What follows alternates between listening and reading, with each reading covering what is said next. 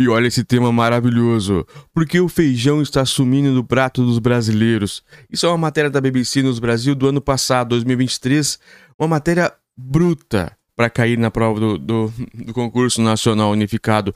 Pelo menos é, uma matéria da BBC sempre cai no concurso nacional unificado. Para você que entende um pouquinho de concurso, sabe que a CES Gran Rio adora buscar essas matérias. Mas não só isso, para você também que é curioso como eu, que quer saber mais coisas, que gosta de entender a, a situação social, como está a vida. E olha que tema, por que o feijão está sumindo do prato dos brasileiros? E você começa a refletir sobre a vida e começa a encarar que realmente é, eu mesmo estou deixando de comer feijão, sendo que todos os dias eu comia muito. Alguns dias eu pulo, claro que toda semana eu como, mas é importante. E a Cisgan Rio, como eu disse, sempre derruba uma questão de alguma matéria da BBC Brasil. Por isso eu já tenho 300 matérias já lidas da, da BBC.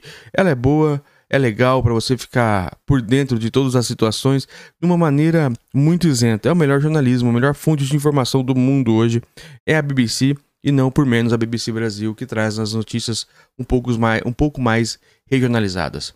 Então vamos à leitura é, e eu espero que você já conheça os nossos livros na Amazon, já nos acompanha na, nas academias, na horas vagas. Lógico que o concurso nacional unificado só começou agora as inscrições, mas nós vamos falar muito também sobre as matérias específicas de direito, português, matemática, mas como eu disse, a redação é simplesmente a parte fundamental, é o que vai separar o joio do trigo, que vai zerar muita gente também, porque se você não souber o tema, não souber discorrer sobre o tema, você vai zerar a redação e zerando a redação, aí você está eliminado. E para você não ser eliminado, precisa estar por dentro de tudo e por dentro de tudo é aqui na BBC, aqui no nosso canal, somando ou domingo, dependendo aonde você estiver nos ouvindo, assistindo ou apenas comentando. Vamos lá.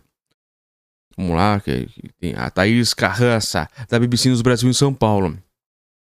É 11 de março de 2023, é um pouco mais antiga, mas, como eu disse, a Cesgran Rio pega os últimos dois anos da BBC e escolhe um ou dois artigos toda prova, toda prova. E nesse concurso nacional unificado, ou para a vida mesmo, qualquer questão é fundamental. Vamos lá. Os brasileiros estão perdendo o hábito de comer feijão diariamente, em meio a mudanças culturais, avanços dos alimentos ultraprocessados e aumento do preço do produto. Seguindo a tendência dos últimos anos, o feijão deixará de ser consumido de forma regular de 5 a 7 dias na semana em 2025, conforme estudos do programa de pós-graduação de saúde pública da Universidade de Medicina da UFMG Universidade Federal do, de Minas Gerais. A partir daquele ano, a maior parte dos brasileiros passará a comer o alimento símbolo nacional com frequência considerada irregular, de 1 a 4 dias, de acordo com a pesquisa. A perda de, do espaço de feijão no prato nacional e sua substituição para alternativas menos saudáveis tem consequências para a segurança alimentar e para a saúde da população. Segundo o levantamento da UFMG, não consumir feijão está associado a uma chance de 10% maior de desenvolver o excesso de peso e 20% maior de obesidade, em relação à parcela da população que consome o produto com alguma frequência. Entenda essa, nessa reportagem o que? A importância do feijão na dieta brasileira, o que explica a queda do consumo nos últimos anos, quais as consequências para a saúde de comer menos feijão e o que o poder público pode fazer para mudar esse quadro a importância histórica, nutricional e social do feijão. O feijão surgiu de uma miscigenação das nossas heranças culinárias. Observa a nutricionista Fernanda Serra Granado, que pesquisou o tema em seu doutorado na FMG. Segundo ela, a leguminosa já era um alimento nativo da América conhecido pelos indígenas, que consumiam os grãos sem caldo, mesmo antes da colonização portuguesa. Os portugueses acrescentaram ao caldo uma solução encontrada pelas senhoras europeias para umedecer a comida nativa, que elas consideravam muito seca. Trazidos ao Brasil escravizados, os africanos também consumiam o alimento, adicionando seus, seus saberes ao preparo mas a construção do feijão como um símbolo nacional só vai acontecer bem mais para frente durante o modernismo brasileiro nos anos 1920. Olha como é a história, como é importante, como é como, como isso vai ligando as coisas tanto do conhecimento quanto também para uma possível prova. Aí ele é expresso em poesia, em músicas e reconhecido como um símbolo identitário da nossa tradição culinária, diz Granado. Em, tempo, em termos nutricionais, o feijão é rico em proteínas e minerais, incluindo ferro, além das vitaminas C e o complexo B, à exceção da B12, de origem animal, e fibras solúveis e insolúveis importantes para o bom funcionamento da digestão. Além de ter um excelente perfil nutritivo e ser importante para a manutenção da saúde da população, o feijão é um marcador de qualidade da dieta, afirma a pesquisadora. Isso porque o indivíduo, quando consome feijão, acaba complementando o prato com outros alimentos saudáveis, como arroz, vegetais, salada e uma proteína animal. Então, em geral, o feijão é um dos componentes de uma refeição nutricionalmente equilibrada. Além da tradição histórica e do valor nutricional, a pesquisadora destaca a importância social do feijão na dieta brasileira. Aspas, o feijão é um elemento de segurança alimentar e nutricional, porque o alimento saudável é uma direção da, da população previsto na, na Constituição, é um direito da população. Observa a nutricionista. O cumprimento desse direito implica no, acesso a alimentos saudáveis de forma permanente, regular e qualquer suficiente, sem que isso compre, compre, comprometa as necessidades essenciais da vida, como moradia, vestuário, entre outros. Por ser um alimento saudável e acessível, o feijão é um alimento importante em termos sociais para a garantia da segurança alimentar e nutricional, conclui Granado. Olha como como encaixa na proposta de, de prova da, da, do concurso nacional unificado. Como foi feito o estudo da UFMG. Para analisar a evolução do feijão de o consumo de feijão nos últimos anos no Brasil, a pesquisadora usou dados da Vigitel, Sistemas de Vigilância de Fatores e Riscos de Proteção para Doenças Crônicas por inquérito telefônico. Pesquisa feita anualmente por telefone pelo Ministério da Saúde, o POF. Pesquisa de orçamentos familiares do IBGE de 2017 já mostrava uma redução de 7% na participação dos alimentos in natura no consumo dos brasileiros. Ao mesmo tempo, mostrava que o alimento 46% mais dos ultra, ultraprocessados em, em relação a 2022, 2002, observa Granado. Foi isso que me intrigou a investigar a tendência no consumo do feijão, explica. Analisando os dados da Vigitel de, de mais de 500 mil adultos em 2007 e 2017, entre 10 anos, né? A pesquisadora observou a tendência de queda do consumo da leguminosa entre 2012 e 2017. A redução aconteceu entre os homens e mulheres de todas as faixas etárias. A partir da observação do passado, ela então utilizou métodos estatísticos para projetar o que deveria acontecer à frente até 2030. Para nossa surpresa, vimos essa inversão em 2025, quando o consumo regular de 5 a 7 dias por semana vai perder prevalência para o consumo não regular, de 1 a 4 dias desgranado. Entre as mulheres, a estimativa é de que essa mudança já tenha acontecido no ano passado, em 2022, e para os homens vai acontecer em 2029, detalha a especialista. O que explica a queda de consumo nos últimos anos? Mudanças culturais e avanços dos ultraprocessados, alimentos calóricos e de baixo valor nutricional estão no centro da redução do consumo de feijão, segundo a pesquisadora.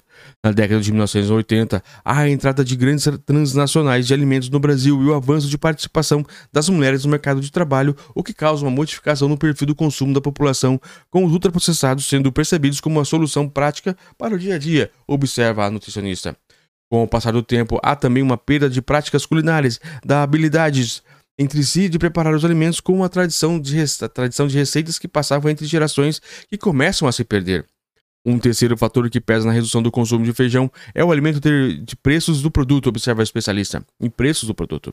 Em 11 anos, entre janeiro de 2012 e janeiro de 2023, o feijão carioca acumula alta de preços de 122% e o feijão preto de 186%, comparado a uma inflação geral de 89% no período, segundo o IPC, Índice de, de Preços ao Consumidor, é, da FGV, Fundação Getúlio Vargas. Ou seja, em pouco mais de uma década, o feijão carioca dobrou de preço e o feijão preto quase triplicou.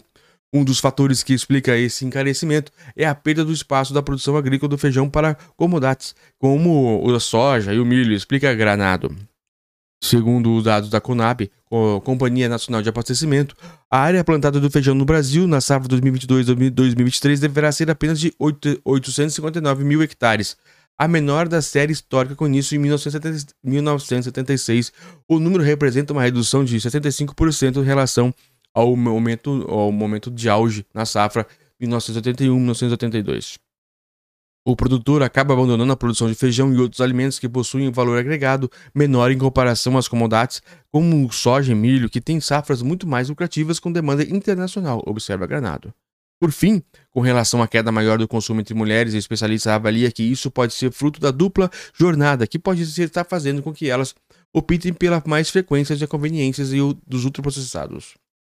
Quais as consequências para a saúde de comer menos feijão? O estudo da FMG investigou ainda a relação entre o consumo ou não do feijão e a obesidade. Segundo o levantamento, indivíduos que consomem feijão de forma regular de 5 a 7 vezes por semana têm chances de 14% menores de desenvolver sobrepeso e 15% menor de serem obesos. Já o não consumo é um fator de risco, 10% da chance maior de excesso de peso e 20% de possibilidade maior de obesidade. Concluímos com isso a importância das nossas escolhas alimentares sobre o nosso perfil de saúde, diz Granado. O indivíduo que não consome feijão ou consome em duas vezes por dia por semana o que não é suficiente, tem um fator de risco só porque, muito provavelmente nos dias em que ele tira o feijão de sua alimentação durante a semana, ele está fazendo opções não saudáveis. São essas opções que contribuem para o maior ganho de peso. O que o poder público pode fazer para mudar esse quadro? Para Granado, para mudar essa, esse quadro é preciso uma revalorização do feijão como um elemento de nossa cultura, um alimento símbolo e parte da nossa identidade nacional do país. Para isso, ele, ela sugere que seria desejável uma maior tributação dos alimentos ultraprocessados e pouco saudáveis. Países como França e México já adotam taxação mais alta para bebidas açucaradas, por exemplo, com bons resultados, cita a especialista. Outro passo importante é a, rotula, é a rotulagem nutricional. Granado avalia que o Brasil avançou nesse sentido com um novo padrão de rotulagem, em vigor desde 2022, que indica a presença de alto teor sódio, gordura e açúcares no alimento. Isso contribui para o consumidor ter uma consciência melhor dos alimentos que ele está adquirindo e para que possa fazer escolhas melhores. Por fim, a nutricionista defende que, além da taxação de, a taxação de alimentos não saudáveis, seria desejável subsidiar os, os, saudáveis, por exemplo, por meio de incentivo à cultura familiar, para que o produto chegue a preço mais baixo às prateleiras, estimulando o consumo.